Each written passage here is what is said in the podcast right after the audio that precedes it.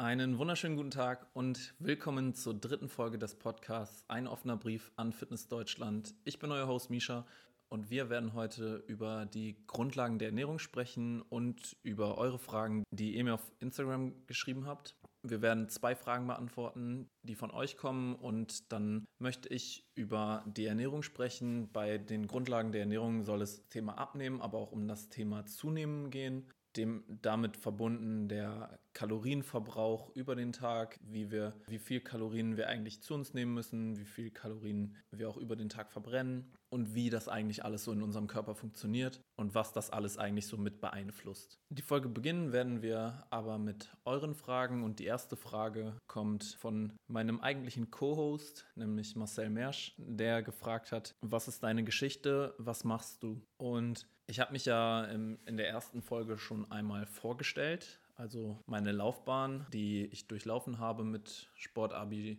Sportstudium und dem Personal Trainer Dasein. Und ich schätze, dass Marcel darauf hinaus möchte, warum ich das eigentlich mache. Also was steckt dahinter? Also das würde ich jetzt da rein interpretieren. Da kann Marcel mir ja nach dem, nach dem Hören der Folge mal sagen, ob er das eigentlich auch meinte. Und da werde ich jetzt darauf antworten.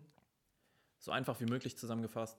Ich liebe es, wenn ich Menschen dabei helfen kann, ihre Ziele, die sie sich vornehmen, zu erreichen. Mit dem Wissen, was ich an sie weitergebe, aber auch mit der Motivation, die ich an die Personen weitergeben kann, weil ich weiß, aus eigener Erfahrung, aber natürlich auch aus Erfahrungen mit Kunden und Kundinnen, wie super schwer es ist, gute Gewohnheiten in seinen eigenen Alltag zu integrieren, ohne dass man jetzt das gesamte Leben darauf auslegt, ein Fitness-Lifestyle zu leben, sondern halt den normalen Arbeitsalltag für sich weiterzuleben. Und was ich noch so sehr daran liebe, ist, dass diese Ziele eben unglaublich vielfältig sein können. Der eine möchte einfach nur ein bisschen Gewicht verlieren, der andere hat vielleicht einfach gerade ein bisschen viel Stress und der Sport dient als Ventil, aber auch der Coach dient als Ventil, dass man einfach mal sprechen kann, und alles rauslassen kann, im Training alles rauslassen kann. Auch das Training dient als Ventil. Oder man möchte Muskeln aufbauen und das hat irgendwie zwei Jahre selber nicht geklappt und jetzt möchte man das Ganze mit einem Coach machen und dann, dann kann man diese Person unterstützen und mit allem, was man sich in den letzten zwei, drei, vier, fünf Jahren beigebracht hat oder im Studium gelernt hat, kann man dann auf diese Personen anwenden und ihnen Hilfestellung geben. Und im Endeffekt ist das Schöne daran, dass man eben nur ein Werkzeug in die Hand gibt. Also dieser Vorteil daran, dass meine Kundinnen und Kunden ihre Ziele trotzdem am Ende selber erreichen und nicht ich für meine Kundinnen und Kunden ihr Ziel erreiche, sondern ihnen das Handwerkszeug gebe, dass sie das selber können. Weil die Lösung ist immer in uns selber. So, die Lösung hab nicht ich, sondern die Lösung hast du. Nur ich gebe dir die Möglichkeit, diese Lösung zu finden.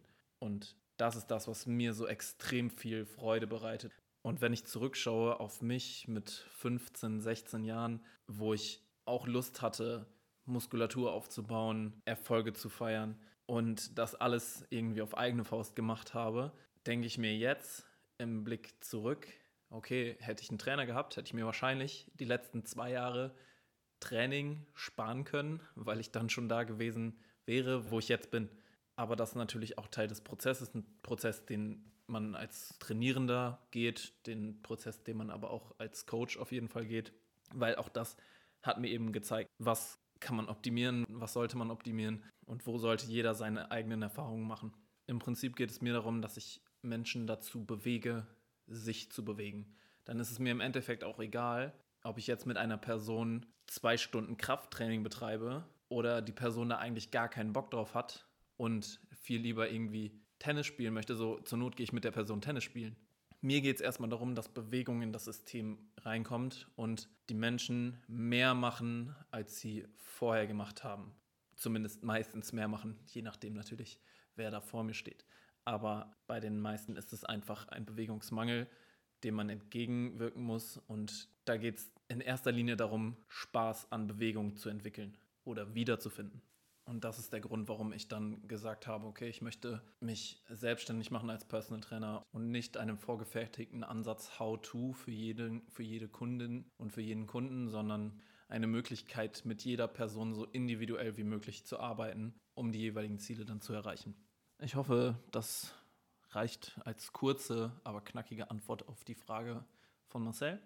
Und die zweite Frage geht schon in Richtung des Themas dieser Folge, nämlich Ernährung. Und zwar wurde gefragt, ob ich tracke und wenn ja, wieso. Tracken, für alle, die es übrigens nicht wissen, bedeutet Kalorien zählen. Bis heute habe ich nicht getrackt, zumindest die letzten vier Monate, fünf Monate, ne, vier Monate. Denn ich wollte in eine kleine Aufbauphase, ich wollte auch einfach, ich wollte ein bisschen an Körpergewicht zunehmen, um auch meine Kraftwerte zu steigern. Das heißt, meinem System sehr viel Energie zuzuführen, um meine Leistung zu verbessern, um meine Regeneration auch zu verbessern, also dass mein Körper auf jeden Fall genug Energie hat, um die Trainingsreize, die ich ihm gebe, zu verarbeiten und dadurch stärker zu werden. Und das habe ich versucht, intuitiv zu machen, also einfach das zu essen, worauf ich Hunger habe, aber dann auch mit dem Wissen, okay, du solltest schon deine auf jeden Fall auf deine Kalorien kommen, weil es bei mir eben so ist, dass ich einen relativ hohen Gesamtumsatz habe, also das, was mein Körper über den gesamten Tag an Kalorien verbraucht, dass ich da nicht zu unterkalorisch fahre, sondern dann auf jeden Fall Minimum meinen Gesamtumsatz treffe oder sogar darüber hinaus noch esse. Und deswegen war für mich eher so, mehr ist mehr. Also ich habe dann eher etwas mehr gegessen als der Durchschnittsmensch. Aber das natürlich alles in einem, je, je nachdem, wie man dann auch gesund definiert, gesunden Rahmen. Also ich schätze, ich war immer so bei 4000, 4500 Kalorien, aber auch bei 1,91 Körpergröße und über 90 Kilo inzwischen Körpergewicht. Ich habe in dieser Zeit knapp 10, ja, 9, 9, fast 10 Kilo zugenommen. Und es war auf jeden Fall, also ich war noch nie so schwer, wie ich jetzt bin. Eine Zeit, in der ich wirklich gelernt habe, wieder intuitiv zu essen, heißt auch nach Hunger zu essen. Und habe dann auch mal gemerkt, okay, es gibt jetzt einfach eine Zeit, da frühstücke ich und dann esse ich den ganzen Tag irgendwie gar nichts, weil ich keinen Hunger habe und dann komme ich irgendwie um 19 Uhr nach Hause und dann habe ich so einen Bärenhunger, weil ich einfach den ganzen Tag nichts gegessen habe. Und in der Zeit, wo ich getrackt habe, und ich habe davor eigentlich immer getrackt, also ich habe immer irgendwie meinen Blick auf Kalorien gehabt. Da hatte ich einen sehr, sehr starken Food-Fokus. Also ich habe irgendwie immer gedacht, so, ah, was kann ich jetzt als nächstes essen und wie kann ich mir meine Kalorien über den Tag so einplanen, dass es für mich sowohl hungermäßig super läuft, also dass ich einfach keinen Hunger habe und dass es auch geschmacklich so ist, wie ich mir das vorstelle und trotzdem ich auf meine Kalorien komme, die ich mir errechnet habe.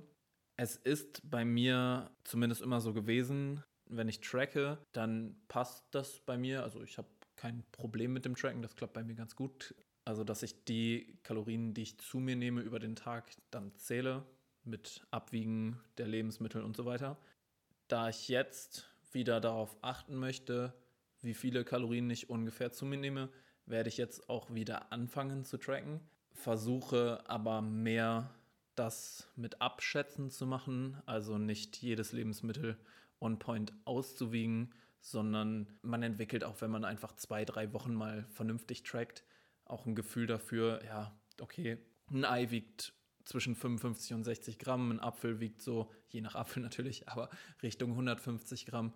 Und dann kann man daran orientiert das einfach ganz normal in irgendeine Tracking-App eintragen und dann kommt man auch ungefähr daraus, wo man, wo man rauskommen würde, wenn man eben haargenau alles nach Gramm abwiegt. Zu der Frage, wieso tracke ich? Bei mir hat das Tracken immer gut funktioniert. Es gibt Menschen, die essen einen Teller von ihrer Mahlzeit und die sind dann satt. Und es gibt Menschen, die essen einen Teller von ihrer Mahlzeit und dann könnten sie eigentlich den gleichen Teller normal essen und dann vielleicht noch einen dritten Teller. Und ich gehöre eher zu der zweiten Sorte. Also wenn ich esse, dann esse ich schon eher viel.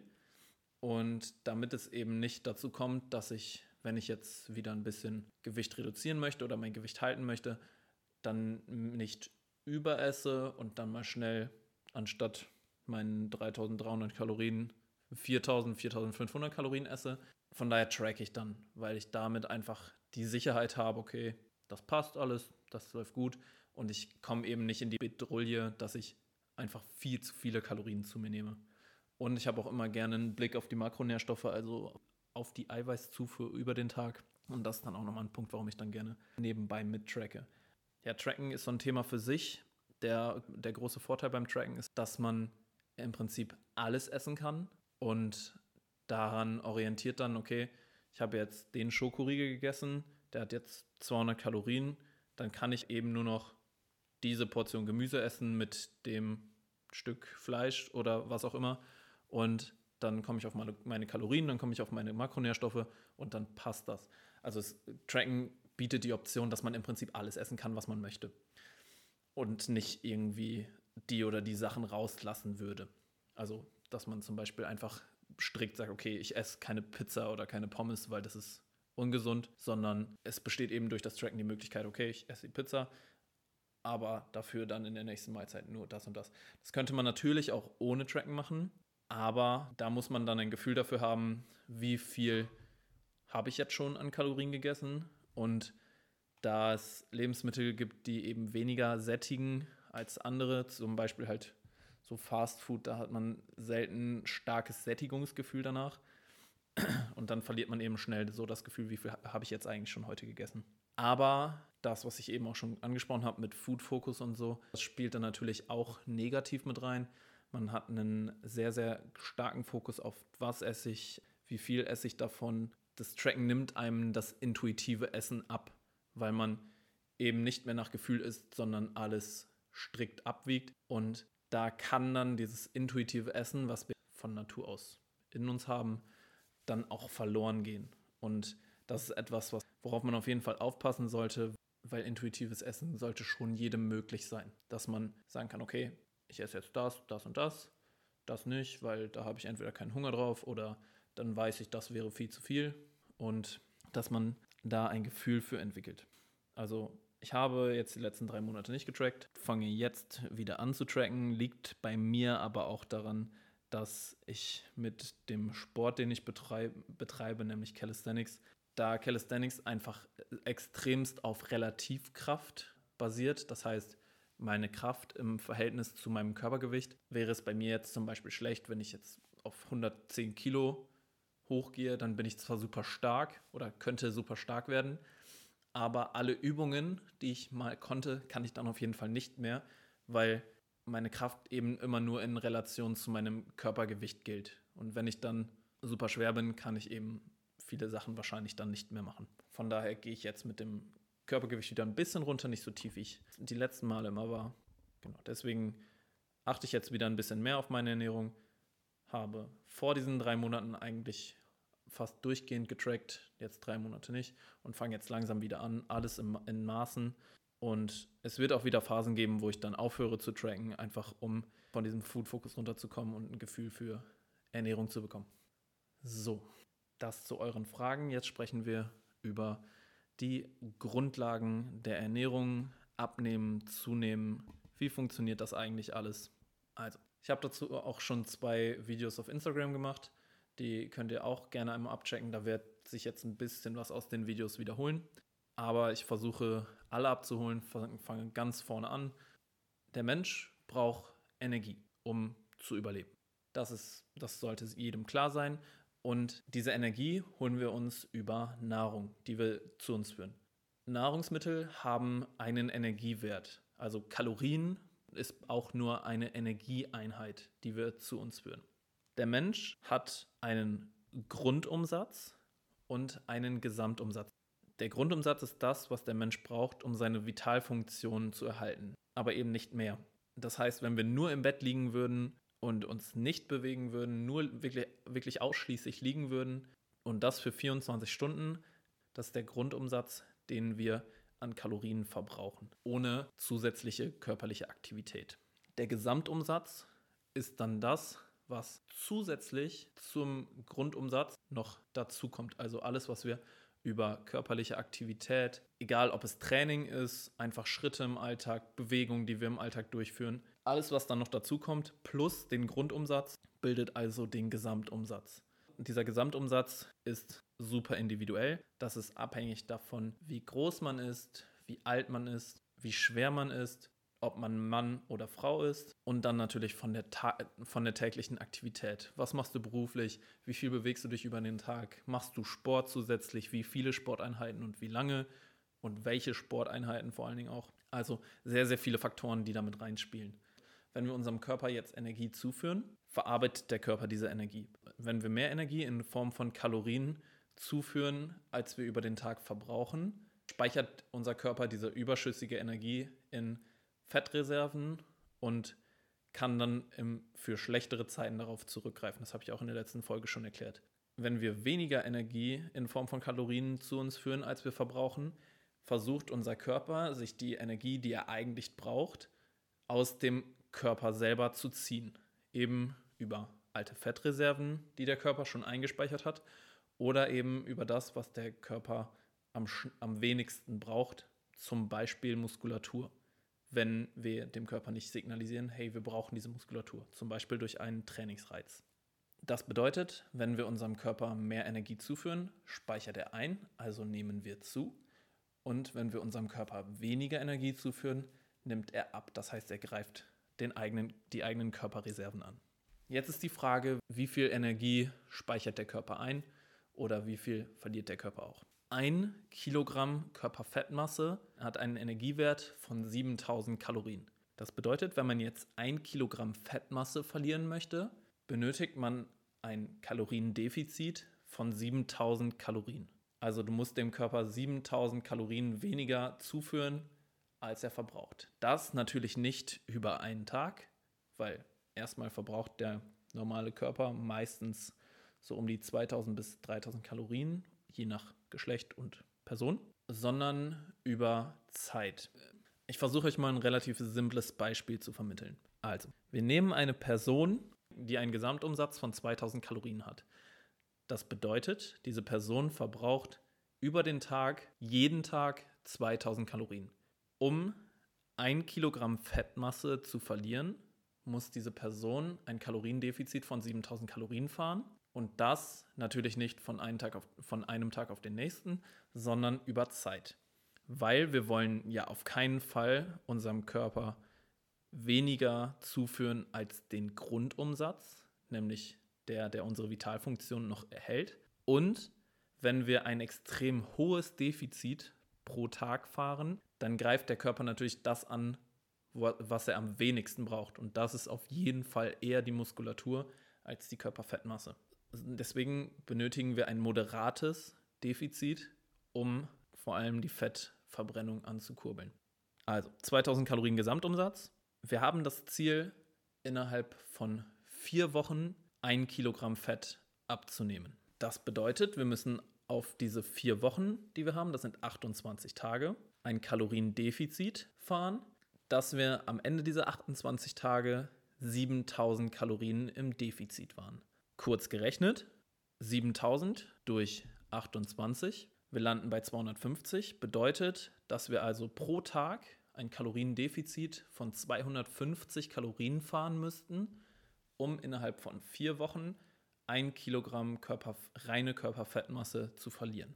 Denn dann haben wir nach 28 Tagen insgesamt 7000 Kalorien eingespart. Soweit die mathematische Grundlage dafür. Wie eben schon erwähnt, unser Körper greift sich das, was er am wenigsten braucht, wenn er eben nicht genug Energie zugeführt bekommt. Das heißt also, wir müssen unserem Körper signalisieren, wenn wir Fett reduzieren wollen, dass wir unsere Muskelmasse, die der Körper besitzt, behalten möchten. Also, wenn man lediglich Fett verbrennen möchte, sollte man dazu weiterhin Krafttraining durchführen, um unserem Körper eben zu signalisieren, hey, die Muskulatur, die ich habe, die brauche ich auch noch indem wir sie eben immer wieder reizen, um unnötigen Muskelabbau zu verhindern. Wie hoch jetzt im Endeffekt das Kaloriendefizit ausfallen kann, ist sehr davon abhängig, wo startet die Person. Also hat diese Person einen höheren Körperfettanteil, dann könnte man vielleicht auch ein höheres Kaloriendefizit fahren. Ist aber auch davon abhängig, welches Geschlecht hat diese Person. Weil Männer können ein höheres Kaloriendefizit vertragen als Frauen. Wenn Frauen ein hohes Kaloriendefizit fahren, kann es dann schnell passieren, dass hormonelle Veränderungen bei der Frau passieren und da müsste man dann ein Auge drauf haben, dass, dass das eben nicht zu stark ausfällt, beziehungsweise dass es im Optimalfall einfach gar nicht passiert. Von daher sollten Frauen ein etwas geringeres Kaloriendefizit fahren. Bei Männern kann man schon mal ein höheres Kaloriendefizit fahren. Wichtig ist da, dass je höher das Kaloriendefizit ist, desto eher kann es auch dazu führen, dass ein Jojo-Effekt eintritt und der Körper sich die Energie, die er eigentlich haben will, auch schnell wieder zurückholt. Und es, und es sollte nicht den Grundumsatz unterschreiten. Das auf keinen Fall. Um beim Beispiel von eben zu bleiben, bedeutet das aber auch, dass wenn wir ein Kaloriendefizit von 250 Kalorien pro Tag fahren, über die Zeit von sieben Tagen, dann landen wir nach sieben Tagen bei einem Kaloriendefizit von 1750 Kalorien. Diese 1750 Kalorien hat man über die Woche eingespart. Wenn man sich jetzt aber an dem achten Tag einen in Anführungszeichen Cheat Day gönnt und dann mal nicht nur seinen Gesamtumsatz zu sich nimmt, sondern eben sogar noch, sagen wir mal, 1750 Kalorien mehr zu sich nimmt, was zum Beispiel eine Pizza und ein Nachtisch ist, der eben zusätzlich zu dem, was man sonst über den Tag isst, 300 Gramm Nüsse, geht genauso schnell, dann, dann hat man sich mit diesem einen Cheat Day seine gesamte letzte Woche zerschossen. Also habt einen Blick darauf, dass wenn ihr euch gerade in einer Diätphase oder in einem Kaloriendefizit befindet, könnt ihr euch super schnell mit einem Cheat Day eigentlich eure gesamte Arbeit der letzten Woche zerschießen. Ein Tipp von mir, wenn ihr einen Tag habt, wo ihr wisst, okay, ihr seid auf eine Hochzeit eingeladen oder ihr könnt einfach nicht euer Kaloriendefizit einhalten, versucht Schadensbegrenzung zu betreiben. Klar könnt ihr ein Stück Kuchen essen, aber zum Beispiel versucht keine Kalorien zu trinken und haltet das, was ihr esst, trotzdem in Maßen. Ihr müsst nicht Nein sagen, nicht komplett Nein sagen, aber versucht so gut es geht Schadensbegrenzung zu betreiben. Denn von 250 Kalorien Überschuss bis 1000 Kalorien Überschuss ist manchmal einfach nur ein Augenzwinkern und dann geht's, dann ist es schon weg. So, das kann sehr, sehr schnell gehen. Deswegen versucht da wirklich, versucht da wirklich darauf zu achten, dass es nicht zu stark ausartet. Betrachten wir den Gegenpart, einmal das Zunehmen, funktioniert es Genau gleich, nur eben umgekehrt. Um zuzunehmen, müsst ihr eurem System mehr Energie zuführen, als es verbraucht. Interessanter Punkt ist jetzt, dass wir ja keine Fettmasse zu uns nehmen wollen, sondern Muskelmasse. Auch hier schauen wir auf die Kalorienzahl, die wir im Überschuss sind. Und auch die sollte nicht zu hoch ausfallen. Denn bei den meisten ist es so, dass wenn man einen Kalorienüberschuss fährt, man ja eigentlich gar nicht Körperfett, Körperfett zunehmen möchte, sondern Muskelmasse, zu, Muskelmasse aufbauen möchte. Geht das eine komplett ohne das andere? Möglich ja, aber sehr, sehr schwierig. Denn unser Körper braucht eben mehr Energie, um Muskelmasse aufzubauen, um Muskulatur aufzubauen. Aber unser Körper versucht natürlich auch Körperfett einzuspeichern, um Energie zu haben, auf die er zurückgreifen kann.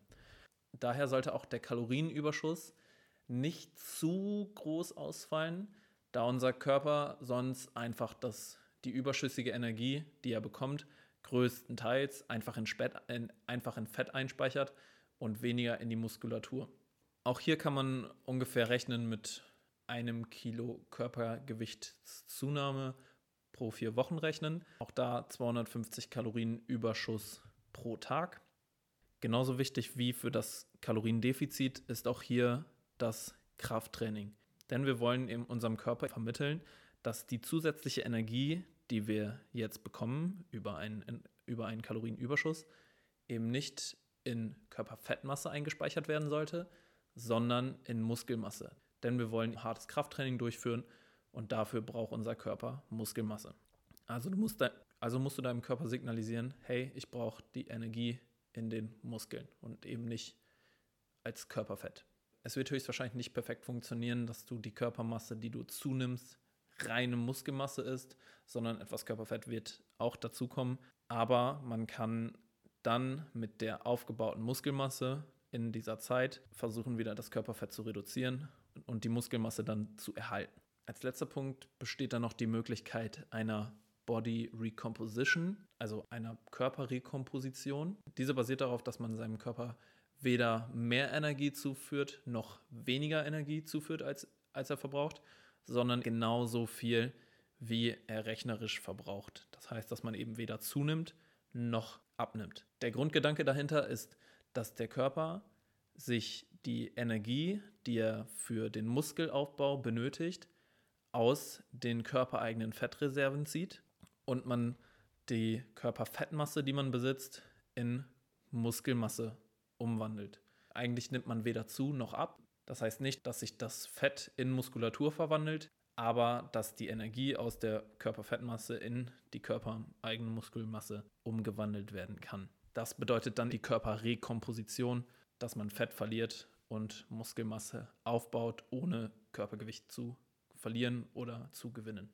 Aber wie kommt man jetzt eigentlich auf seinen Gesamtumsatz? Dafür gibt es verschiedene Rechner, über, über die man auch im Internet einfach zugreifen kann. Die sind inzwischen auch relativ genau, da man dort nicht nur seine Daten angeben kann, also Körpergröße, Körpergewicht, Alter etc., sondern eben auch Aktivitätslevel, was für einen anstrengenden Beruf habe ich, wie viel schlafe ich. Also diese Rechner sind inzwischen echt echt ganz in Ordnung. Es gibt auch einige Formeln, zum Beispiel die Harris-Benedict-Formel, mit der arbeite ich sehr gerne. Die dient aber eher zur Grundumsatzausrechnung und mit bestimmten PAL-Werten, also Aktivitätswerten über den Tag, kann man dann einen Gesamtumsatzwert schätzen, beziehungsweise sich sehr nah daran rechnen. Auch das ist das, was diese Rechner im Internet machen. Sie geben dir einen Wert, der angenähert ausgerechnet wird. Das bedeutet nicht, dass dieser Wert eins zu eins der Wert ist, der für dich perfekt ist, sondern da gilt es auch zu schauen. Zum Beispiel kann man das super gut mit einem Gewichtsmonitoring machen. Also man wiegt sich jeden Morgen zur gleichen Uhrzeit, die Blase ist entleert und das macht man dann über Wochen lang und zwar jeden Tag.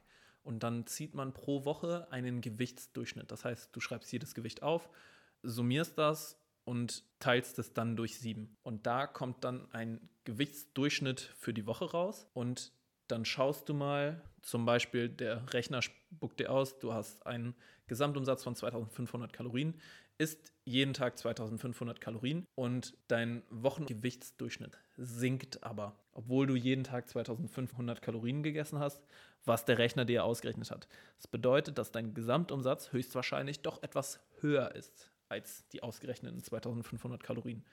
Also guckst du mal, wie dein Körper darauf reagiert, wenn du 2550 Kalorien zu dir nimmst oder 2560. Und siehe da, dein Körpergewicht stagniert, das heißt, es geht weder hoch noch runter.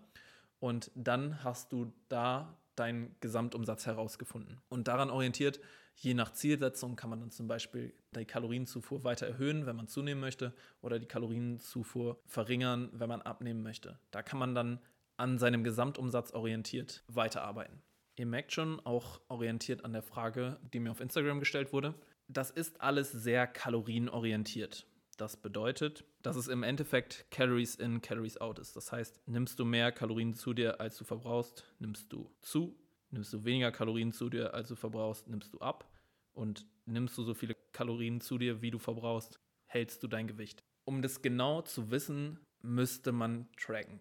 Da aber Tracken nicht für jeden die Lösung ist, kann man da ranarbeiten, kann ein Gefühl dafür entwickeln oder das Ganze eben versuchen, intuitiv zu lösen. Das heißt, wenn du wieder das Gewichtsmonitoring betreibst und merkst, okay, so viel wie du gerade isst, passiert mit deinem Gewicht relativ wenig, kannst du mal versuchen, wenn du abnehmen möchtest, etwas weniger zu essen, einfach die Portionsgröße ein bisschen zu verringern und, und da dann mal zu schauen, hey, hast du dadurch vielleicht schon einen Effekt auf dein Gewicht oder muss man vielleicht noch eine Gemüseportion mit dazu nehmen. Dadurch reduziert sich vielleicht die Kohlenhydrate, nimmst anstatt von Nudeln einfach ein bisschen mehr Brokkoli und dadurch werden dann automatisch Kalorien eingespart und dadurch nimmst du dann ein wenig ab. Also es ist keine Voraussetzung für den Erfolg, dass man trackt. Man hat halt nur die, die Garantie, dass es funktioniert, wenn man trackt. Man kann es aber auch genauso gut einfach intuitiv machen und nach Gefühl arbeiten.